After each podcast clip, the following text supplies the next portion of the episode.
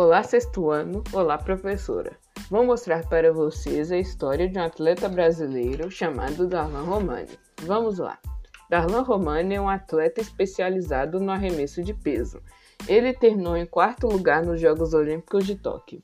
Ele também ficou em quarto no Mundial de 2019 e foi campeão no PAN de 2019. Sua preparação para competir em Tóquio não foi nada fácil.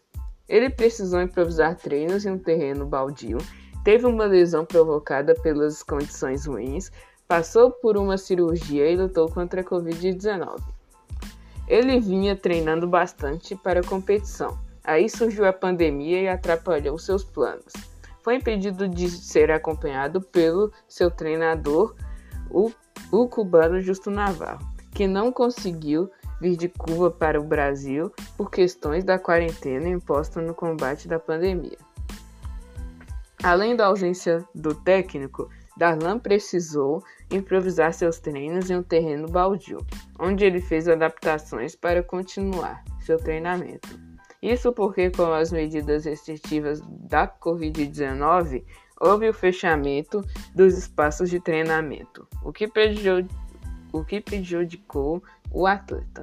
As condições ruins de treino cobraram um preço alto a Darlan, que desenvolveu uma hérnia de disco. Passou por uma cirurgia e ficou parado por um mês e meio no início do ano para se recuperar e seis meses sem competir. Como se não bastasse a lesão, o atleta contraiu a Covid-19 há dois meses da competição. Mesmo assim, ele conseguiu um feito extraordinário, conquistando o quarto lugar na competição.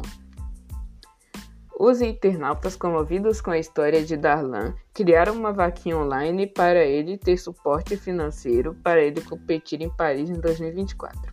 A meta era arrecadar 150 mil, mas até o momento atual o valor dobrou e o excedente da vaquinha Darlan irá doar para o projeto social para incentivar crianças e jovens para a prática desta modalidade.